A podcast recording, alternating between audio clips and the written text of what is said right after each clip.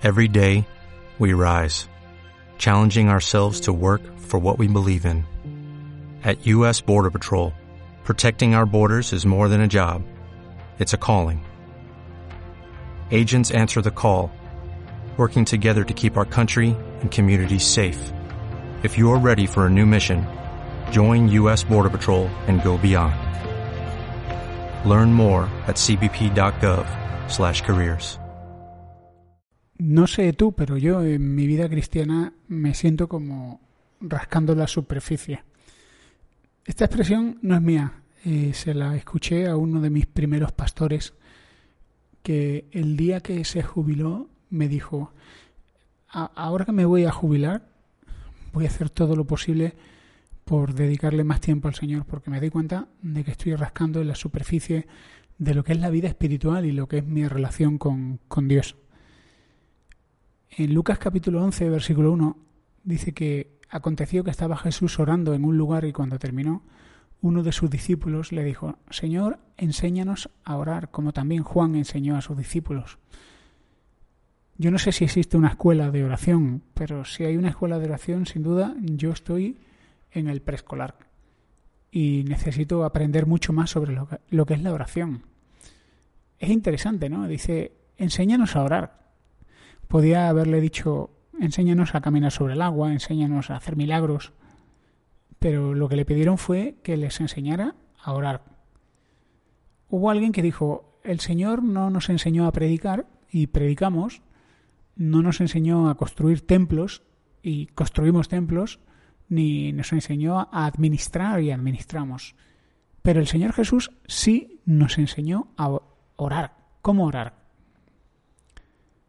Y yo conozco a algunas personas que son gente que yo sé que oran, que tienen vidas de oración, pero a la vez son muy modestas y no hablan de su vida de oración. Es algo que, que ocurre en secreto entre Dios y ellos. Y a mí me gustaría escucharles porque me gustaría aprender. Jesús era una persona de oración. Y esto es algo en lo que te tienes que fijar y tomar nota cada vez que leas los cuatro evangelios, porque las escapadas por decirlo así, las escapadas de Jesús para orar eran muy frecuentes. Él se llevaba a los discípulos aparte, oraba y los discípulos lo veían orar. Jesús se iba con frecuencia a lugares desiertos a orar y oraba. A, menudo oraba toda la noche. Y ahora entiendo que se quedara dormido en el cabezal de la barca cuando sucedió la tempestad. Pues seguramente bueno, seguramente no. Jesús es que le quitaba horas al sueño para poder pasar más tiempo en oración. Claro, Jesús es una persona muy, era una persona muy ocupada. Hay un, un, texto en particular que me emociona mucho y es eh, el capítulo 14 de Mateo. ¿no? En el versículo 13, los discípulos de Juan le cuentan a Jesús que, que Juan ha muerto, que Herodes mató a, a Juan en la cárcel. Mm, eso, esa noticia, estoy seguro que a Jesús le, dio que pensar. Y en el momento que Jesús oye la noticia, se retira a un lugar desierto. La Biblia no dice qué iba a hacer, dice que se retira a un lugar desierto, pero conociendo a Jesús sabemos que Jesús iba a orar. A eso era lo que iba. Pero claro, los planes se truncaron porque miles de personas desesperadas buscan a Jesús, eh, le salen ahí al desierto y Jesús tiene compasión de ellas, en el versículo 23 vemos que alimenta a los 5.000, los despide, y después de estar todo un día, todo un día enseñando y todo un día cuidando a la gente y despidiéndola, cuando se hace de noche, que seguro que Jesús estaba reventado porque estaba todo el día atendiendo a esa gente, se va al monte a orar él solo. Y yo me pregunto, ¿estaría cansado Jesús? Sin duda estaría cansado. Eso nos muestra una cosa, nos muestra que para Jesús la prioridad era orar. Yo estoy seguro que los, eh, los apóstoles, los discípulos, estarían también cansadísimos ayudando a Jesús, organizando. Y cuando llega la hora de decir, venga, se acabó, madre mía, ya nos han dejado en paz, esto como cuando acaba una fiesta, pero peor, cuando podían tener un momento de calma, Jesús, para él su día no ha acabado, se pone a orar. Jesús oraba, oraba siempre y oraba mucho mucho tiempo. Y un comentarista de la Biblia dice, y nosotros tenemos mucho más que tratar en oración con Dios que Jesús. Esto no es una blasfemia, es un hecho real. Es decir, Jesús no tenía que confesar sus pecados al Padre porque Él no pecó. Él no pecó, fue tentado, sí, pero no pecó. Nosotros sí que tenemos que tratar mucho con, con, con Dios. La pregunta es si dice la Biblia que Él dejó ese ejemplo para que siguiéramos sus pesadas, ¿qué lugar ocupa la oración en nuestra vida? Y esto no lo digo en plan, eh, venga, vamos a sentirnos culpables, sino en plan estímulo, es decir, si para Jesús era tan importante la oración y, con su ejemplo nos está enseñando, ¿cuánto tiempo le dedicamos nosotros a la oración? No importa si está el día ocupado, si estamos cansados. La Biblia habla en Romanos 12:12 12, de ser constantes en la oración. Habla de velar y de orar. Y en Juan capítulo 15 habla de permanecer en él. Cuando dice yo soy la vid, vosotros los pámpanos, el que permanece en mí. Claro, yo me pregunto, ¿qué es permanecer? ¿Qué es permanecer en el Señor? Bueno, permanecer es lo contrario a ir de paso.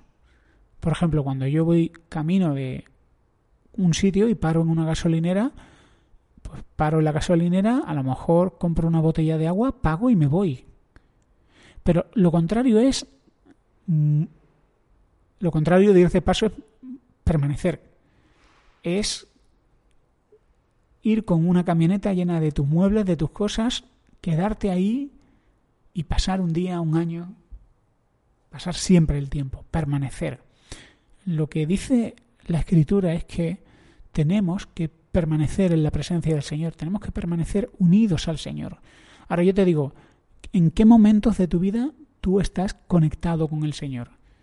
Y no vale decir, no, es que yo siempre estoy conectado con el Señor, porque no es cierto.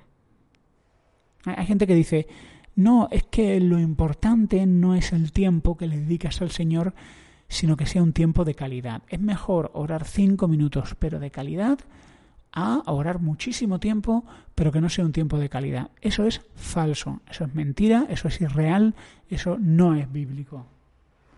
Lo que sabemos es que para que haya momentos de calidad, tiene que haber cantidad de momentos.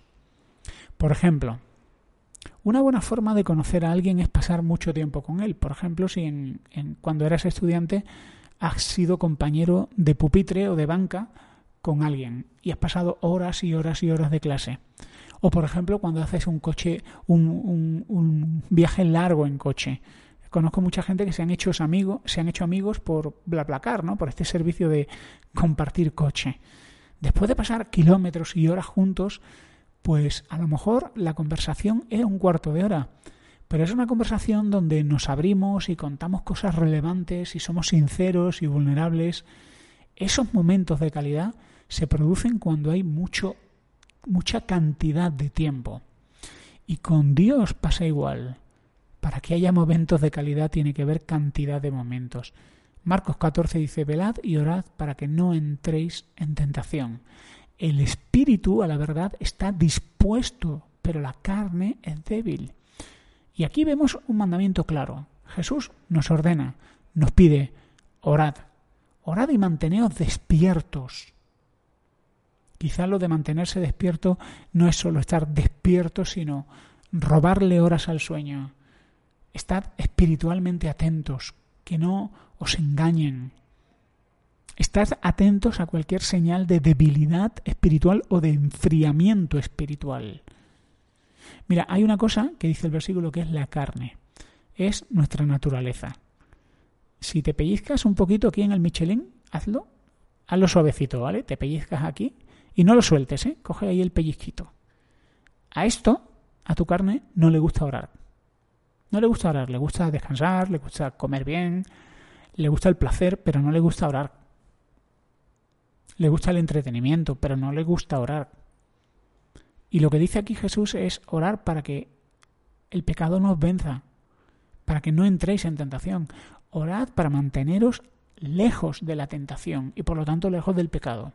Así que otra idea implícita en este versículo es que tenemos que orar para que el Señor nos despierte, nos dé el deseo de orar, nos despierte espiritualmente.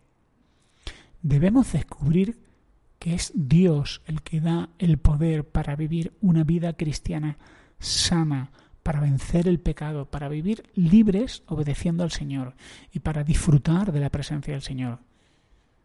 Me gusta mucho cuando Elías, después de pasarse tres años metido en una cueva, se presenta delante del rey Acab y le dice, vive Jehová en cuya presencia estoy. Mucho tiempo, ¿eh? Orando, mucho tiempo buscando al Señor.